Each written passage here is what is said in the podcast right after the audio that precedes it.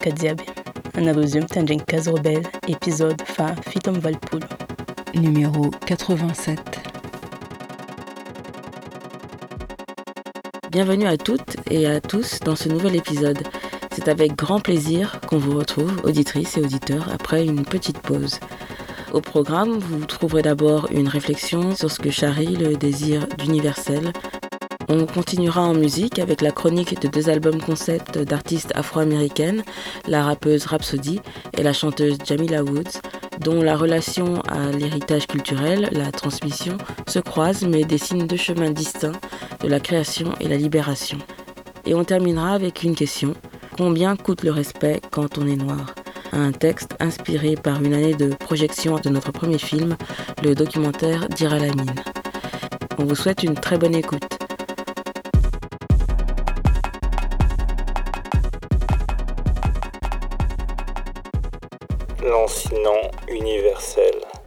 Nous avons divorcé de l'universel il y a très longtemps. Nous le devons à nos vies, nos manques. Et Édouard Glissant a donné des mots à notre malaise. Nous avons vu toute la malignité du rouleau compresseur et embrassé la complexité à laquelle nous avions droit. Nous avons vu toute l'annexion à l'œuvre dans les déclarations universelles, le désir colonisateur, l'agir globalisant, aplatissant.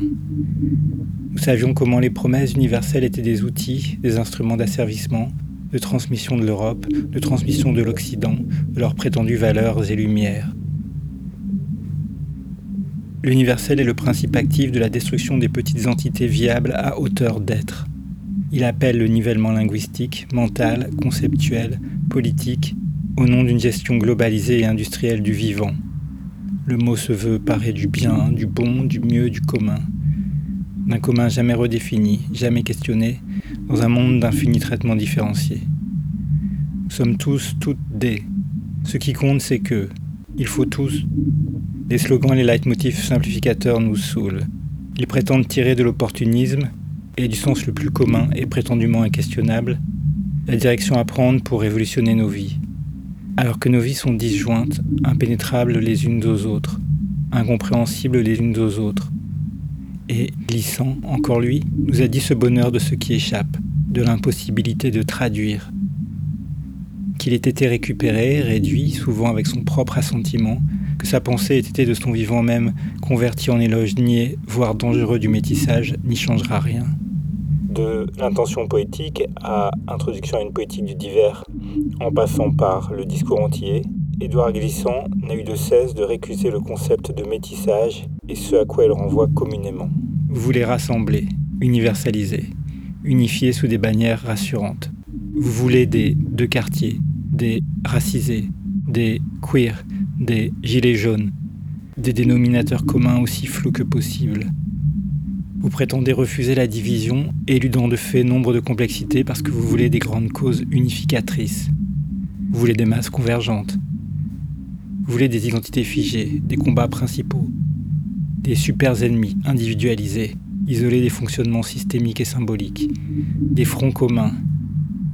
Or, dans quelques minutes, je serai sur un nouveau front que je n'ai pas choisi, imposé par mon corps et ses ennemis, imposé par mon corps les agressions spécifiques qu'on lui réserve pays, c'est mon corps. Mes communautés. Et si je me réduis pour plus d'efficacité, c'est au plus dominant que cela profitera. Vous voulez croire que les bons mots rassemblent. Vous leur supposez des pouvoirs qu'ils ne possèdent pas. Vous voulez croire que les drapeaux rassemblent, que le football rassemble, que la nationalité rassemble. Vous croyez à la magie des unions évidentes, faciles. Vous voulez croire que la famille rassemble, que les réseaux rassemblent, que le malheur rassemble, que la joie rassemble que les groupes Facebook rassemblent, que les déclarations de principe rassemblent, que des bras croisants en X rassemblent, et une fois de plus, l'Afrique du Sud est en sang. Vous croyez que les hashtags rassemblent, que les ennemis communs rassemblent. Vous voulez faire taire les voix discordantes. Tout ceci écrabouille la complexité du réel. Vous ne voulez pas croire que tout rassemblement est éphémère, temporaire, fragile, construit sur l'intérêt et rarement par amour. Qu'est-ce que l'on peut faire ensemble dans un espace-temps limité est la seule question qui vaille. Et si nous y arrivons une fois, alors nous recommencerons. Si nous échouons, nous réessaierons. Mais si la possibilité du recommencement naît du silence des minoritaires et d'injonctions majoritaires, nous n'irons nulle part. Je n'irai pas avec vous. Vous croyez encore à l'universel, comme si cette croyance persistante était vertueuse, admirable. Il exalte de vous une fascination pour des valeurs bien françaises. Vous croyez à des mensonges que ce pays ne fait même plus semblant de croire. Vous identifiez ce qui est pour vous anomalie et dysfonctionnement. Et vous redoublez vos louanges d'une nationalité commune. Et vous renforcez les discours qui mènent au feu patriotique, et donc à notre ruine. Vous croyez qu'il y a des bases, des choses acquises dans ce pays. Quand la Méditerranée et la Manche se ternissent de martyrs de l'exil, que les mers ne prendront parfois même pas la peine de recracher un jour, je sais ce qu'il y a d'acquis. Crimes de masse, populisme, esclavage, pogrom, traque, expulsion, fascisme, camp, prison, enfermement ne sont pas des anomalies, mais la base ici. Et votre foi en la fiction de l'universalisme est une fixette morbide.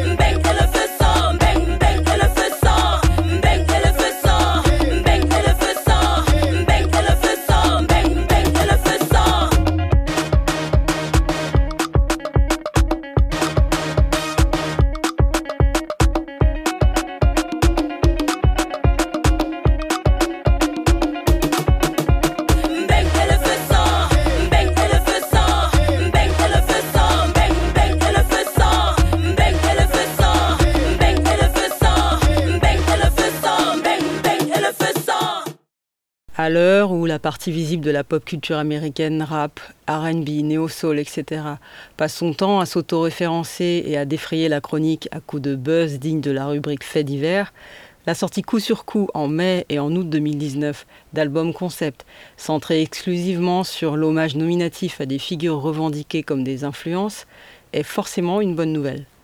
Legacy Legacy de Jamila Woods et Eve de Rhapsody sont deux opus qui fonctionnent sur le même principe. Chaque titre porte le nom d'une personne plus ou moins célèbre par laquelle la chanteuse et la rappeuse ont été ou sont encore marquées, portées, animées. Ces deux démarches étrangement similaires se révèlent, après analyse, malgré tout radicalement différentes dans leurs implications politiques. On vous en parle tout de suite sur Case Rebelle. Now when the MCs came to live out the name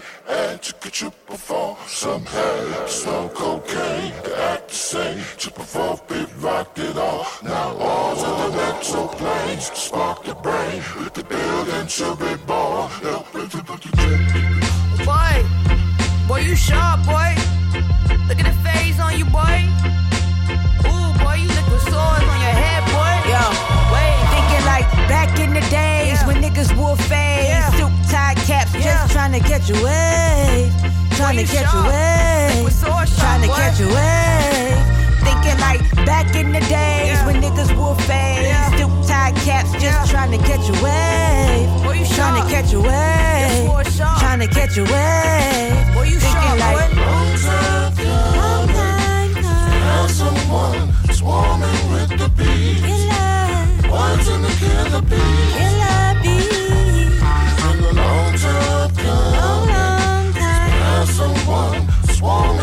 Swarming with the bees, wanting to kill the bees.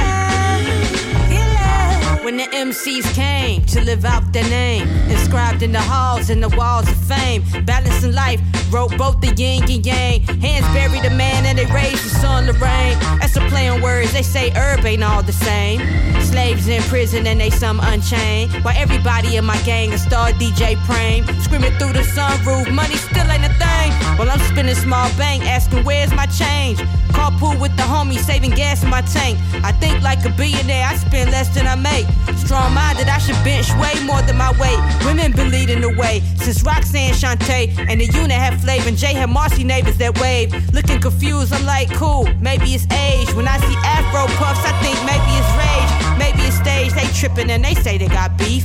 Ain't an MC on this earth that make me feel afraid. Wu Tang for the children, that's a scripture and phrase. See my goals from a bird's view like Trey, underage. When the MCs came Yeah. to live out the name Yeah. and to get you Yeah. perform some hay, smoke cocaine, you sharp. act the same,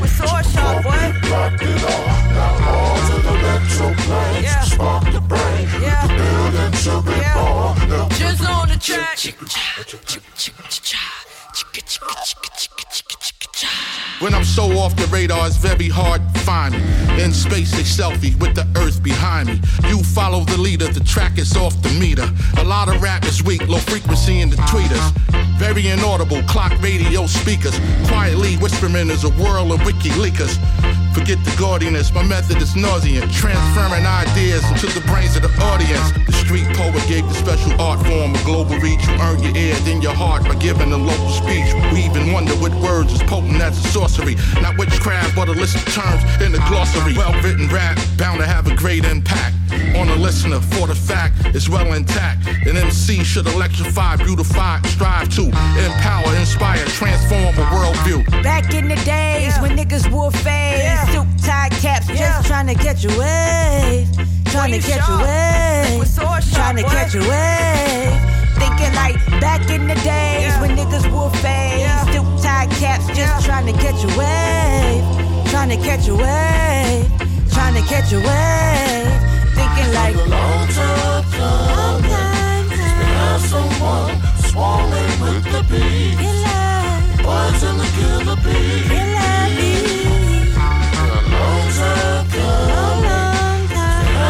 and someone swarming with the bees, wanting to kill the bees.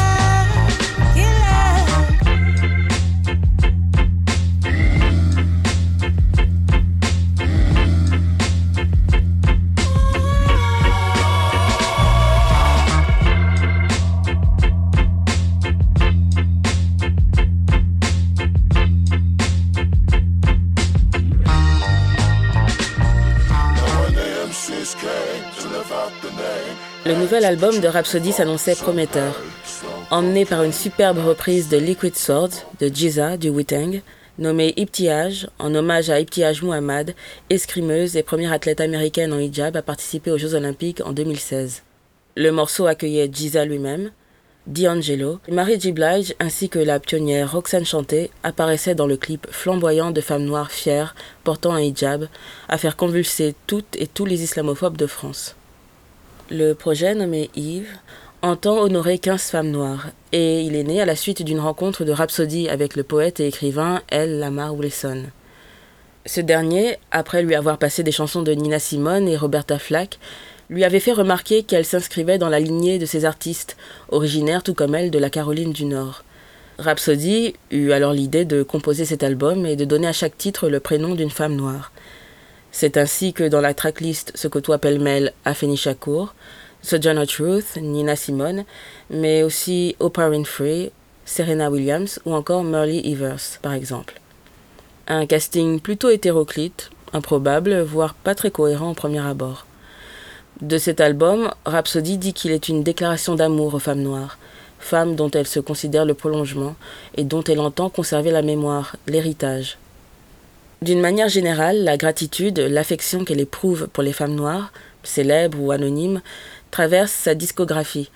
Son deuxième album, Layla's Wisdom, était déjà dédié à sa grand-mère. Elle rend souvent et aussi hommage aux rappeuses qui l'ont précédée. Queen Latifah, Roxanne Chanté, MC Light, elle ne tarit jamais d'éloges au sujet de Lauren Hill.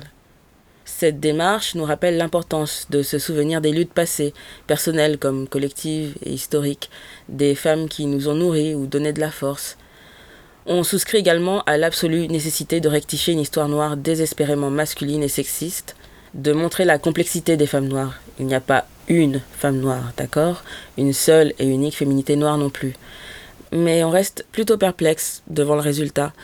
Certains morceaux sont forts et touchants, mais Yves ressemble un peu à une entreprise d'iconisation, d'héroïsation un peu creuse, qui met sur le même plan figure révolutionnaire, engagée dans des luttes collectives et défenseur du capitalisme noir le plus brutal ou, ou de politiques de respectabilité culpabilisantes.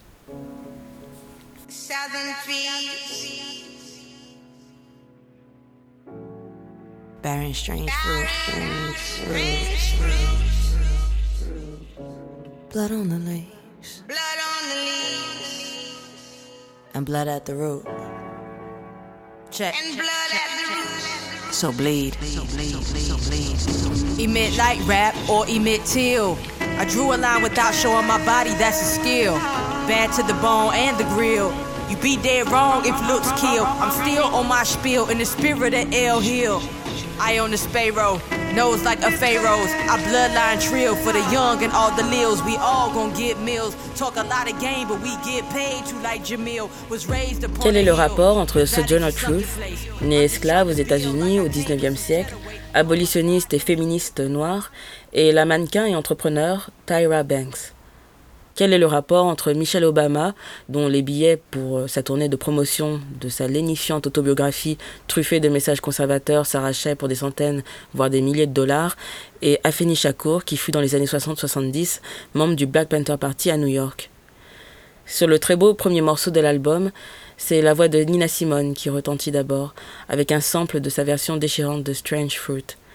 À la fin du morceau, Rhapsody s'interroge sur l'héritage des Panthers et se demande qui reprendra le flambeau. Le clip de la chanson, intitulé Oprah, semble donner une réponse. Oui, oui, même avec un titre pareil. Titre qui, à lui seul, cristallise tout ce que ce projet a de défaillant.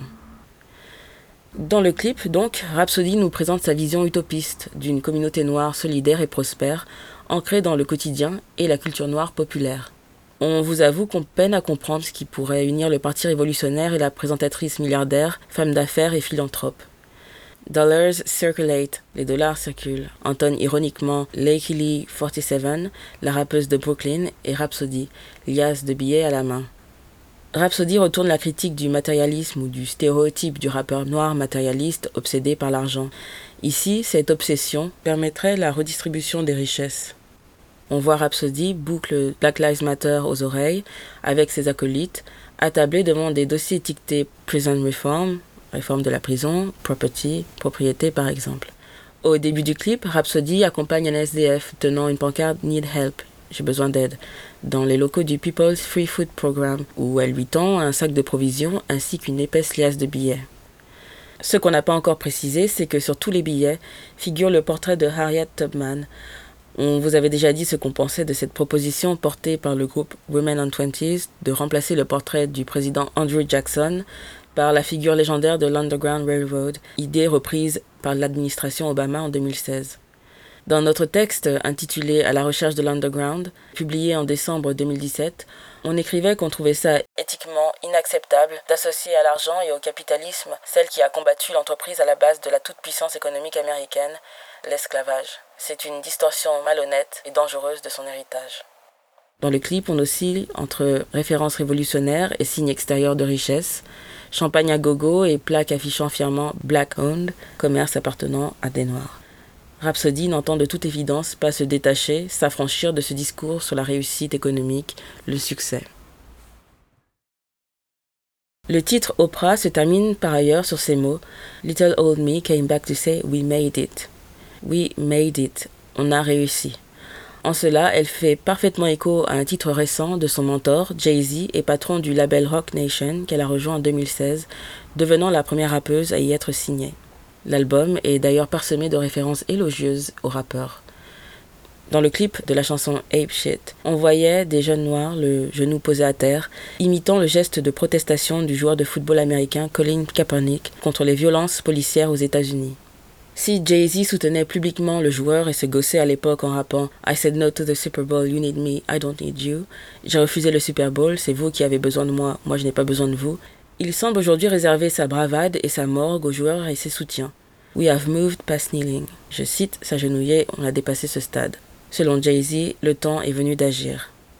Le 14 août 2019, Rock Nation annonce donc la signature d'un partenariat avec la Ligue américaine de football, la NFL, et l'initiative Inspire Change, la vitrine justice sociale de la Ligue, qui finance déjà divers programmes sociaux.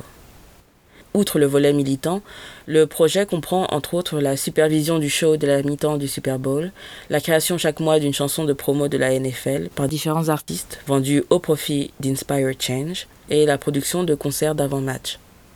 C'est la ville de Chicago, dont est originaire et où vit Jamila Woods, qui a été choisie pour être le laboratoire, le prototype de cette initiative. Et qui retrouvait-on à Chicago début septembre à l'affiche du premier concert qui lançait la saison 2019-2020 Rhapsody, nommée ambassadrice Inspire Change, et dont l'album est sorti une semaine avant l'annonce de ses concerts. Ici, Jay-Z et ses artistes sont bien trop contents de servir de caution à la NFL, qui espère se racheter une image militante et progressiste. C'est surtout un deal juteux pour le rappeur milliardaire et homme d'affaires, et aucun artiste par ailleurs ne voudrait cracher sur l'exposition, entre guillemets, que peuvent procurer ce genre de concerts. Ce deal de Jay-Z s'inscrit aussi dans une double entreprise de récupération des luttes de libération du mouvement pour les vies noires, de lutte contre les violences policières, contre la suprématie blanche. Une initiative complètement détachée du terrain, qui subventionne des organisations telles que Crushers Club à Chicago, dont la directrice se vantait sur les réseaux sociaux de couper les locks à deux jeunes noirs, symbolisant leur désir d'avoir une vie meilleure, affirmait que All Lives Matter, toutes les vies comptent, pas seulement la vie des noirs, et en appelait à Donald Trump pour lutter contre les gangs. Rien de nouveau ou de surprenant. Jay-Z, lui non plus, n'est pas le dernier pour nous gratifier de discours réac. En témoigne sa sortie récente où il nous explique que les assassinats de jeunes noirs par la police seraient dus au manque de figures paternelles fortes dans les foyers afro-américains. Élevés par des mères célibataires, sans père pour les discipliner, les hommes noirs seraient donc rétifs à l'autorité, ce qui se manifesterait dans des interactions plus agressives avec les forces de l'ordre et donc conduirait à leur mort. Quant à Rhapsody, elle n'en est pas à son premier partenariat du genre, puisqu'elle avait participé à un programme nommé My Brother's Keeper, lancé en 2014 par Barack Obama, un programme d'égalité des chances pour jeunes noirs et latinos critiqué comme une énième initiative rendant responsables les noirs de leur propre pauvreté et mettant l'accent sur la réussite individuelle. La vidéo pour son poème Crown avait été réalisée à cette occasion.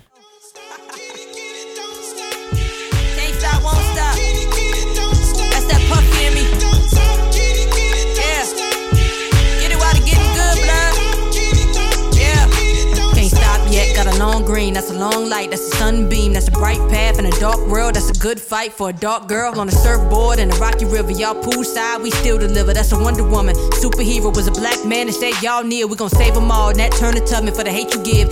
Thuggin', that Shakira life, Giovanni wrote it. Nick Gee, that's the real poet. Black life, we still going. They mad, we still flowing. Black joy, euphoria. We wanna smile like Gloria. That's whole mama, where the my mama, that's the mother load. Mothership, motherland, it's the mother shit. 90s flick, 96. Said it all, boy, I'm Jada P with the box braids. If I aim squeeze, that's RIP. Please kill the noise. If it's God given, it can't be destroyed. I've been working long time. Hey. go round. Hey, uh,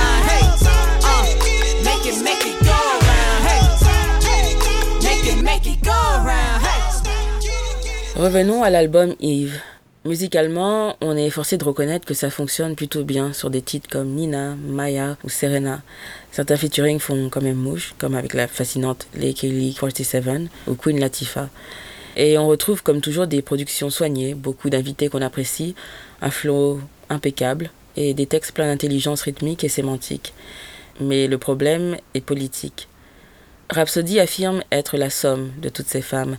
Elle ne veut pas trancher sous prétexte, on imagine, de respecter leur complexité, les nuances de chacune.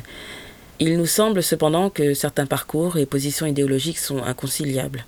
Il ne s'agit pas de délivrer des diplômes de pureté militante et de bonne ou mauvaise noire, mais en gommant tout antagonisme ou en feignant de ne pas percevoir les antagonismes profonds entre ces figures, Rhapsody valorise la représentation en soi, cautionne le mythe de la self-made woman, de la méritocratie à l'américaine, y intégrant de force celles qui se sont battues pour modifier profondément les structures sociales ou les révolutionner.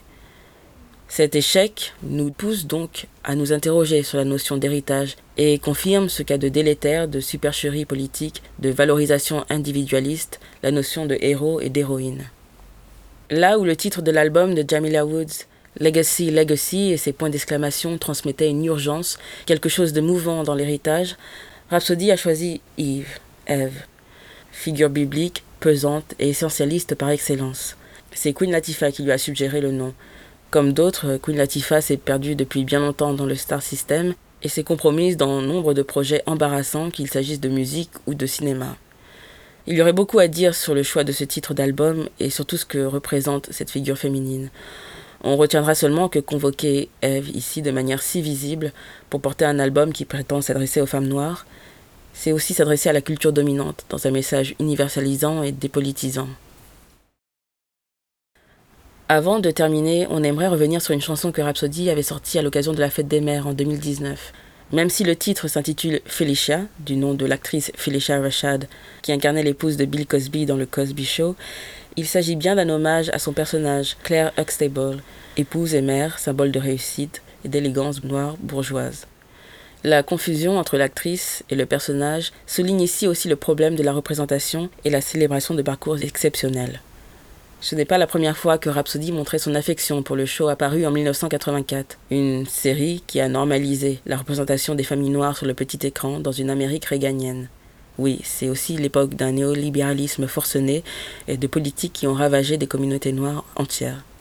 La série entendait contrer les stéréotypes et les discours sur le dysfonctionnement pathologique des familles noires. En 2016, sur le titre Mad, extrait de son EP Crown, Rhapsody rappait They took the Cosby Show off air, son. Bill might be in question, but Heathcliff's done saved us all. Ils ont déprogrammé le Cosby Show, fiston. On peut avoir des doutes sur Bill, mais Heathcliff nous a tous sauvés. Heathcliff Huxtable, c'est le père de famille qu'incarnait Bill Cosby. Nous, on a un peu de mal à voir qui l'a sauvé. L'actrice Felicia Rashad, interrogée en 2015 sur les allégations de viol commis par Bill Cosby, le défendait et déclarait La question, ce n'est pas ces femmes, la question est autre. C'est celle de l'anéantissement d'un héritage. Et elle devait renchérir ainsi ce à quoi on assiste, c'est la destruction d'un héritage, d'une série qui représentait l'Amérique, la famille américaine aux yeux du monde entier, et on assiste à sa destruction. Pourquoi?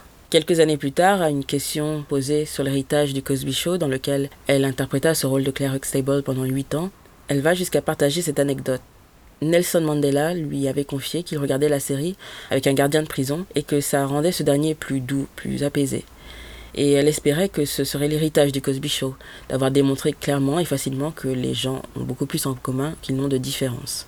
Qu'il s'agisse de Rhapsody, de Felicia Rashad ou d'autres, est-ce que l'héritage de Cosby, ce qu'il aurait accompli pour la communauté noire, autorise à minimiser ou passer sous silence les agressions et les viols dont il est accusé? Sur une soixantaine d'agressions reportées, il n'a été condamné que pour une, à dix ans de prison. À quel prix construit-on ces panthéons personnels? Quelles idéologies ces constructions servent-elles finalement? Qui est sacrifié? Que masque-t-on? Voilà donc, en ce qui nous concerne, un des dangers de s'accrocher à des figures dont les actions et discours suintent le mépris pour les Noirs, sont empreints de culpabilisation, sont des injonctions au silence des plus dominés. Ces récits d'ascension sociale et de réussite individuelle servent à nier l'existence de domination structurelle, Et dès lors, la représentation et la vénération de quelques figures exceptionnelles finissent par devenir l'unique horizon de nos luttes de libération.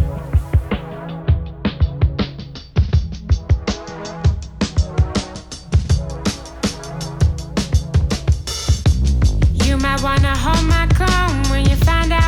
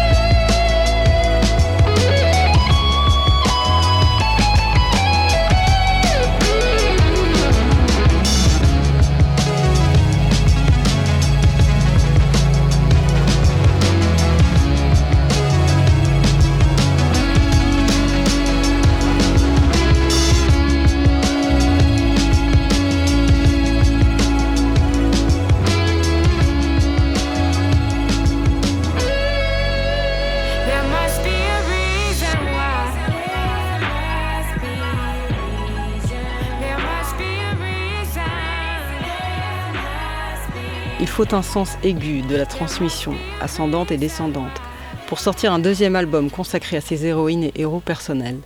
C'est ce qu'a fait pour notre plus grand bonheur Jamila Woods, poétesse et musicienne chicagoane âgée de 30 ans, qui nous a offert en mai de cette année Legacy Legacy, un formidable album de 13 titres qui squatte nos écouteurs depuis avec une rigueur obsessionnelle.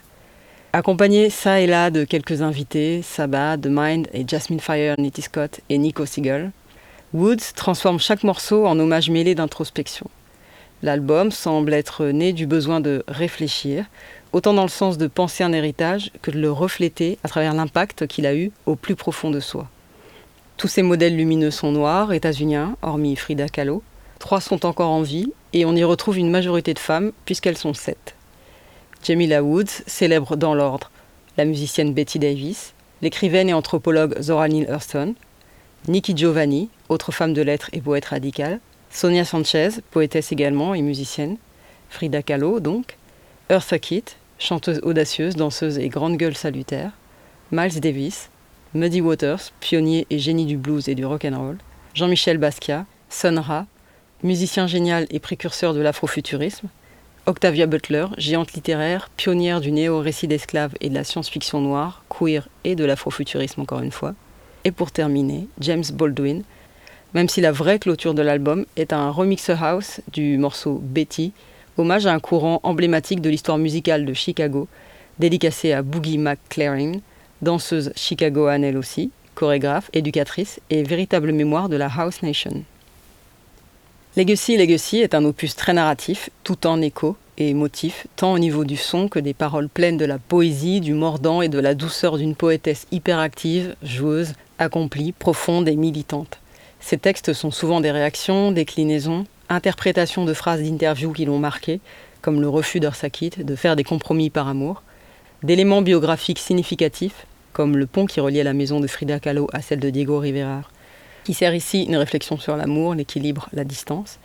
Ou alors, ils sont inspirés directement par des œuvres, comme le poème Ego Tripping de Nikki Giovanni, qui influence le morceau consacré à sa charismatique auteur. Il est difficile, et pas forcément nécessaire, d'élire les meilleurs morceaux tant l'album frise le chef-d'œuvre. On peut néanmoins concéder une relative déception quant au morceau Octavia, qui manque assez de surprise et d'originalité, et peine ainsi à refléter le talent avant-gardiste et le génie butlerien. D'ailleurs, s'il y a bien un point commun à toutes ces figures, hormis leur célébrité et la puissance artistique de leurs œuvres respectives, c'est le refus des conventions qui a habité et continue d'habiter leur travail. Toutes et tous ont produit des œuvres dérangeantes, pionnières, non conformistes. Toutes et tous ont couru le risque de l'anonymat et de l'incompréhension parce qu'ils étaient et faisaient, par leur position éthique et politique. C'est sans doute ça le legs commun fait à Jemila, à nous et au monde une liberté créative incommensurable. L'album se clôt avec le magnifique Baldwin. Woods y raconte comment les peurs des Blancs et leur fragilité provoquent la mort chez les Noirs. En toile de fond, il y a l'ignorance et le refus d'apprendre. Tous mes amis lisent des livres que tu n'as pas lus, répète Jamila. Cette chanson, il se peut malheureusement qu'elle soit le générique idéal de votre quotidien sur le territoire français, tant l'ignorance et les peurs racistes, les peurs blanches, sont au contrôle du débat et des interactions dans ce pays incorrigiblement suprémaciste et réfractaire à l'apprentissage. Woods, en guise de conclusion inconclusive, joue et s'interroge sur cette phrase de Baldwin. These innocent people, we have to accept them with love. Ces gens innocents, nous devons les accepter avec amour. Elle le fait avec sincérité mais aussi avec un certain humour. Vous ne me rendez pas la tâche facile, dit-elle. Gravité, humour, intelligence, profondeur, empathie, audace, legacy, legacy, non sans prescrire à n'en pas douter une façon originale et inspirante d'être au monde, de résister, lutter, se trouver. Et à travers ces portraits musicaux d'artistes exceptionnels, se dessine avec plus de force encore que ne l'avait fait entrevoir Heaven, un bon premier album, le portrait d'une autre artiste d'exception, Jamila Woods. Chaque vidéoclip sorti depuis confirme ce talent sans concession qui touche non pas grâce à de savants calculs marketing, mais par la pureté et la beauté de la démarche. Cela se traduit notamment dans l'absence d'icônes médiatiques douteuses et bourgeoises, collaboratrices actives de l'ordre dominant. Pour apprécier Legacy Legacy, il faut bien entendu être en mesure d'accueillir une musique détachée de la culture du hit et du coup, un peu exigeante dans l'investissement. Mais à l'heure où Erika Badou a sombré dans l'abjection la plus infâme humainement au point de nous rendre sa musique infréquentable, cette maturation de Jamila Woods est un cadeau des ancêtres et de la scène jazz de Chicago. Il n'est pas surprenant non plus que la poétesse soit très active dans le champ social de sa ville, notamment en tant qu'éducatrice et directrice artistique adjointe de l'organisation YCA, Youth Chicago Authors, un espace de formation et de création pour les jeunes poètes. Elle donne des ateliers d'écriture et participe à l'organisation avec le YCA du festival annuel Louder Than a Bomb, considéré comme le plus grand festival de slam pour jeunes poètes au monde. Cet investissement de terrain, grassroots, comme on dit aux États-Unis, confirme ce refus d'une conception surplombante de la figure de l'artiste et dit sans ambiguïté un désir d'être, avant toute chose, inscrite dans la communauté, de donner un sens à son art par le partage local dans une démarche d'éducation populaire et non par des parachutages opportunistes qui renforcent les dynamiques spectaculaires de starification, d'où il ressort uniquement que l'artiste, cette figure moderne, douteuse et dépolitisante, doit être admiré, adulé, comme être exceptionnel qui représenterait la communauté. L'approche de Woods pousse à agir, l'autre à consommer. Pas la peine de vous préciser dans quelle vision nous nous retrouvons.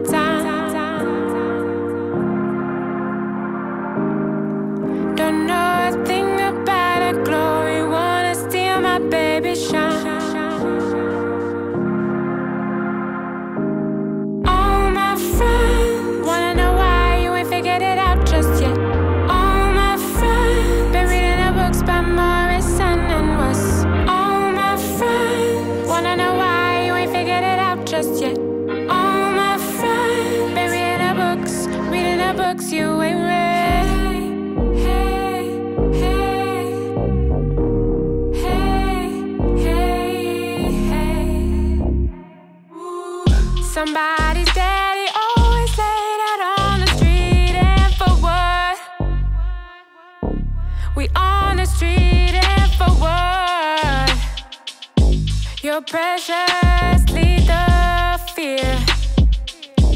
Your precious little fear. You could change a hood just by showing your face. Condo climbing high, now the block is erased. You don't get it, get it. You clutch on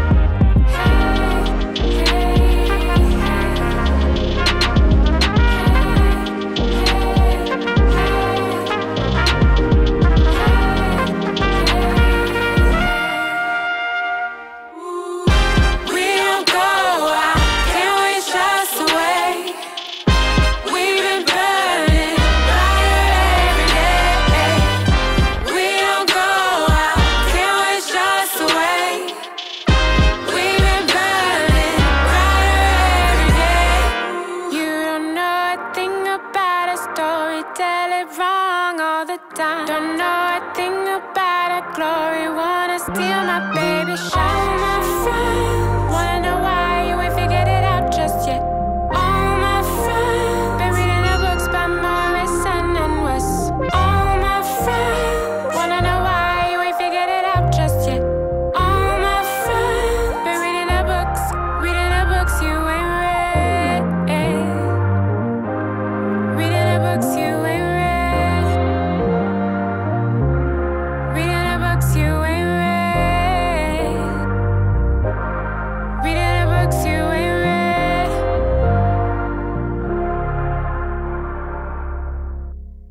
Coûte le respect quand on est noir? Ça fait longtemps que j'avais pas écrit. J'ai peut-être plus dessiné qu'écrit ces derniers temps. Ce ne sont pas les idées de texte qui manquaient, mais plutôt la patience. Et finalement, c'est la colère qui m'y ramène. Ces trois dernières années, dans Case Rebelle, nous avons donné beaucoup de temps et d'énergie sur des projets conséquents. Un livre, travail de mémoire écrite et dessiné d'une centaine de victimes de la violence d'État face à l'intemporelle impunité policière. Un film, notre premier documentaire pour rendre hommage à Lamine Dieng, étouffé dans un fourgon de police en juin 2007 et dont nous connaissons la famille. La traduction en français d'un livre, Manuel révolutionnaire, le formidable récit autobiographique d'Assata Shakur. Ces trois projets, nous en avons décidé et les avons portés avec le cœur, élaborés en milliers d'heures de nos vies, matérialisés dans la précarité de nos économies de survie et avec la solidarité de quelques personnes. Nous en avons décidé parce qu'ils touchent à des choses essentielles pour nous en tant que Noirs.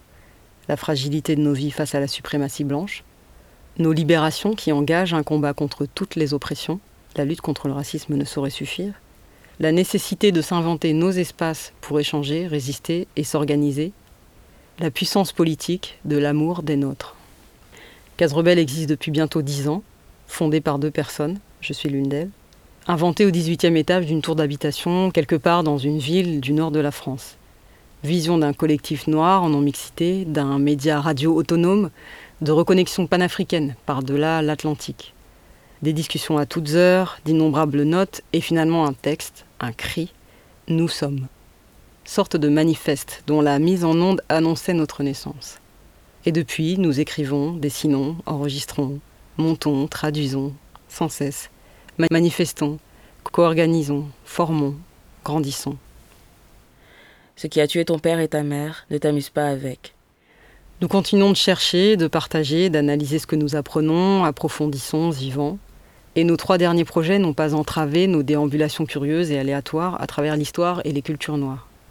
Littérature féministe caribéenne, anti-autoritarisme et prison coloniale en Afrique, masculinité noire contemporaine, histoire orale de lutte au Cameroun de février 2008, colonialisme et santé mentale, naissance du syndicalisme guadeloupéen, persistance états-unienne de la culture du lynchage, inceste, féminisme noir post-esclavagiste et mouvement anti-viol, transidentité et invisibilité, afro-anarchisme, etc. Nous avons choisi de construire petit à petit dans la discrétion plutôt que dans la réaction, suivant notre propre agenda, et en luttant aussi contre la récupération récurrente de notre travail. Ces dernières années, c'est accéléré le rythme des collaborations et des invitations, le rythme des rencontres parfois prodigieuses, et celui de nos apparitions en public, aussi gratifiantes qu'angoissantes. Le soutien aussi grandit, et nous vous en remercions infiniment. Et puis 2019 est arrivé. Dans nos voeux, début janvier, nous vous souhaitions une année, je cite, pleine de petites et grandes révolutions. Fin de citation. Je ne sais pas ce qu'il en est pour vous, mais de notre côté, c'est depuis une avalanche de surprises, personnelles et militantes. Des bonnes et des moins bonnes. Contre toute attente, les moins bonnes sont associées à la diffusion de notre film, dira Lamine. Le moment n'est pas encore venu pour nous de vous relater précisément comment une majorité des débats a été plombée par des interventions désespérément eurocentrées de quelques spectateurs et spectatrices, ni de détailler les faux plans, les retournements de veste, voire les fausses accusations de certaines personnes et ou collectifs qui nous ont invités. Pour l'instant, je m'attarderai seulement sur la question du respect. Combien coûte le respect quand on est noir? La question n'a rien de mercantile. Je souhaite simplement mettre en perspective le travail abattu par un petit collectif noir non mixte existant sur l'hostile territoire français depuis dix ans, le coût psychologique, matériel, affectif, personnel et collectif pour ses membres aujourd'hui à bout de force et le respect de notre travail que certaines personnes prétendent nous témoigner juste avant de nous gratifier de leur malveillance irrépressible. Car au final, nous ne sommes que des noirs. Dès que nous relâchons la garde, dès que nous cessons d'être distantes, intimidantes, inquiétantes, nous n'aurions plus droit au respect. La déshumanisation de nos êtres refait surface chez ceux, celles qui se pensaient déconstruits, alliés, et ou qui se rêvaient désaliénés. Mais il ne s'agit pas que de nous. Comme je le disais plus haut, tout ça prend forme autour de projections d'un documentaire sur un jeune homme noir tué par la police. La Dieng est mort d'un ultime manque de respect, de cinq policiers, d'un État, de la suprématie blanche. La suprématie blanche, ce n'est pas une entité qui plane au-dessus des sociétés, qui ne s'incarnerait que pour les actes les plus odieux. La suprématie blanche est un système d'oppression, de pouvoir qui existe aussi à travers tout un tas de comportements, de mots, même les plus insignifiants. Centrer le débat sur les victimes blanches, éventuellement gilets jaunes, de la violence policière après 1h15 d'un film parlant d'un jeune homme noir de 25 ans tué par la police, quand l'écrasante majorité des victimes de crimes policiers sont non blanches et de quartiers populaires, ça s'inscrit dans le continuum de déshumanisation des Noirs, de dévalorisation des vies noires et d'invisibilisation d'un racisme anti-noir structurel et central en France. Tenter de nous imposer de projeter dire à la mine sur des écrans pourris, troués, sans l'obscurité dans la salle, depuis un ordinateur pas assez puissant pour supporter la lecture, ou pendant qu'une activité extrêmement bruyante, improbable, a lieu dans la salle voisine, voire dans la salle même, c'est radicalement mépriser la mémoire de Lamine Dieng et sa famille. Et ça s'inscrit dans cette même logique de déshumanisation. Pas de considération pour nos vies, leurs récits, leur mémoire. Je ne parle même pas des accusations de racisme anti-blanc qui s'inscrivent évidemment encore dans cette logique. J'ajouterais que le documentaire que nous avons réalisé a coûté aussi à la famille Dieng, qui a soutenu, suivi le projet, participé en apparaissant dans le film, en étant présente lors d'un certain nombre de projections, en acceptant de parler publiquement de leur douleur et de l'impossibilité du deuil. Alors nous sommes bien au fait de la réalité des petits moyens militants pour organiser des événements et des conditions pas toujours satisfaisantes qui en résultent. Mais la question du respect n'est pas une question de moyens, c'est une question de choix, d'attention et d'intention. Si nous nous taisions, si nous considérions ces affronts comme négligeables, nous ne serions pas celles que nous sommes, nous n'écririons pas, ne réagirions pas de cette manière qui nous est spécifique et qui fait case rebelle. Nous serions d'une posture, une façade de sensibilité, de rigueur, de complexité, de résistance, notre désir de radicalité, un leurre. Il est donc contradictoire d'à la fois prétendre apprécier notre travail et nous reprocher de dénoncer le manque de respect à notre égard, ou à celui des Noirs en général, lorsqu'on le constate. Car c'est ce qui se passe. Après la malveillance, la trahison. À notre indocilité embarrassante, on nous renvoie notre prétendue agressivité, notre prétendue ingratitude, ou les deux. Ce qui ressort aussi, c'est l'idée que passer le film, c'est avant tout nous rendre un service. De quel droit se plaint-on? À vrai dire, ce n'est pas seulement la colère qui me ramène cette nuit à l'écriture. C'est aussi la certitude que s'il n'y a pas de justice pour les Noirs sous le régime de la suprématie blanche, la justice réside dans l'espace qu'on s'invente pour échapper, résister et s'organiser. À commencer par les choses les plus insignifiantes, de petites révolutions en grandes révolutions.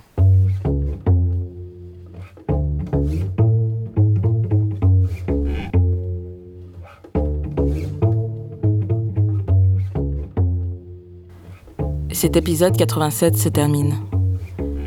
Pour ce qui est de la musique, vous avez écouté Bang et le feu sort de Rénis, Iptiage, un extrait de Nina et de Serena, trois chansons de Rhapsody parues sur son dernier album Eve. Giovanni, puis le morceau Baldwin de Jamila Woods. Tous deux tirés de son dernier album, Legacy Legacy. En ce moment, vous écoutez Little Voice de l'artiste Shibikiki. Et on a une pensée pour l'immense Toni Morrison qui nous a quittés le 5 août dernier. Gratitude et amour éternel à elle. À bientôt sur Case Rebelle.